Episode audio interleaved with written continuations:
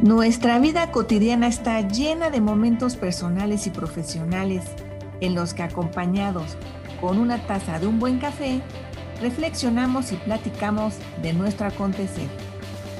Esto es Coffee Please y yo soy Patricia Luna Arredondo. Bienvenidos.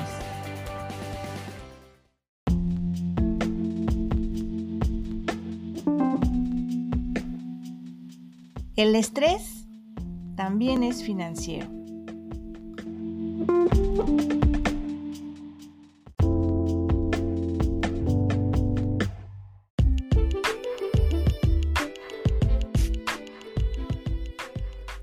El estrés es silencioso y muchas veces confundimos los síntomas y también las causas. Una de las muchas causas del estrés es la situación financiera personal.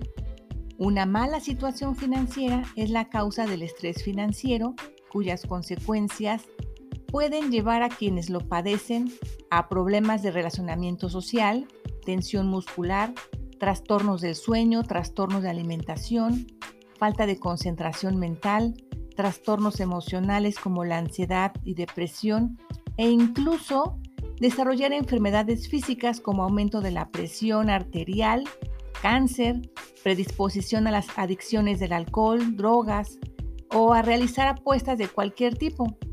Esto quiere decir que una mala situación financiera es la causa del estrés financiero y es una razón o causa común del estrés que sufren muchas personas. La Conducef define al estrés financiero como la angustia, ansiedad y presión ante una situación económica llena de incertidumbre y de dificultad económica, que roba energía y tiempo porque se vive al límite. Recientes estudios señalan que una de las causas de estrés se debe a que las finanzas han empeorado y han llevado a un deterioro económico personal y familiar en un 33% de las personas encuestadas. Esto sin duda es uno de los mayores motivos de estrés entre la población, por lo que es importante reconocer que para tener un bienestar psicosocial debemos tener entre otras cosas bienestar financiero. Tienes estrés financiero si te sucede una o varias de las siguientes situaciones. Si apenas llegas con dinero a fin de quincena o llegas en ceros y una vez que recibes tu sueldo destinas la mayor parte a realizar pagos programados o a pagar deudas, quedando nuevamente en espera de la siguiente quincena. También, si piensas varias veces a lo largo del día en el tema del dinero, si has reducido tus gastos básicos, si compras poca despensa, no compras antojos y te limitas a, o en el consumo.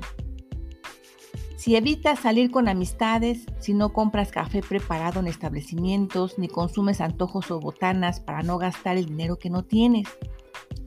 También si buscas ofertas incluso de productos de despensa básica, si te atrasas o solo pagas el mínimo de tus tarjetas de crédito o de servicio, si te es imposible ahorrar.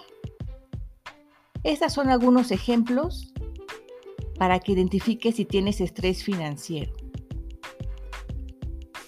Lo contrario al estrés financiero es el bienestar financiero.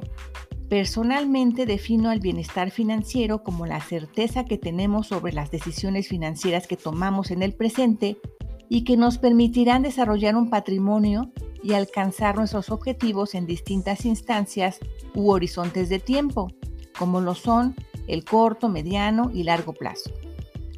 En términos estratégicos, estamos hablando de la perspectiva de los lentes bifocales, ir cuidando o ejecutando el presente y al mismo tiempo ir diseñando o previendo el futuro. Esa es la clave para lograr el bienestar financiero, tanto en el presente como en el futuro. Obviamente, al tener bienestar financiero, no padeceremos del estrés financiero. Cito a la doña María Félix, quien decía que el dinero no lo es todo, pero ah, ¿cómo calma los nervios? Esto es totalmente cierto y aplica para cualquier etapa de nuestra vida. Por lo tanto, y para tener calmados los nervios respecto al dinero, debemos ser conscientes de que nuestra verdadera etapa económicamente activa, en la que podemos ahorrar y desarrollar un patrimonio, es mientras tengamos juventud. Y si mientras somos jóvenes no pensamos o no planeamos desarrollar un patrimonio, será muy complicado desarrollarlo a partir de los 45 o 50 años y prácticamente imposible al llegar a los 60 años o más. Para que te preocupes en serio, te doy datos del 2022 de la expectativa de vida en México. Para hombres es de 72.4 años y para mujeres es de 78.1 años. Entonces, ¿de qué vivirás al llegar a la edad de tu retiro, que puede ser a partir de los 60 o 65 años? ¿Y qué pasará si sobrepasas la edad de la expectativa de vida? La mejor respuesta debe ser, viviré hasta el final de mis días de los componentes que integren mi patrimonio. Entre ellos debes tener ahorros, inversiones, propiedades, rentas, algún negocio, entre otros.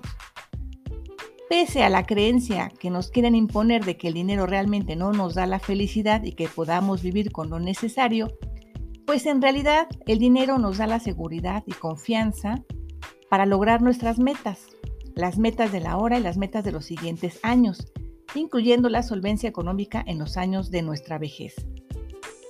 Realmente el dinero es un instrumento para lograr nuestras metas y la seguridad y confianza nos la da la administración que hagamos con el dinero. Y una buena administración nos ayudará a tener bienestar financiero. Hoy podemos tener poco dinero y mañana mucho y viceversa.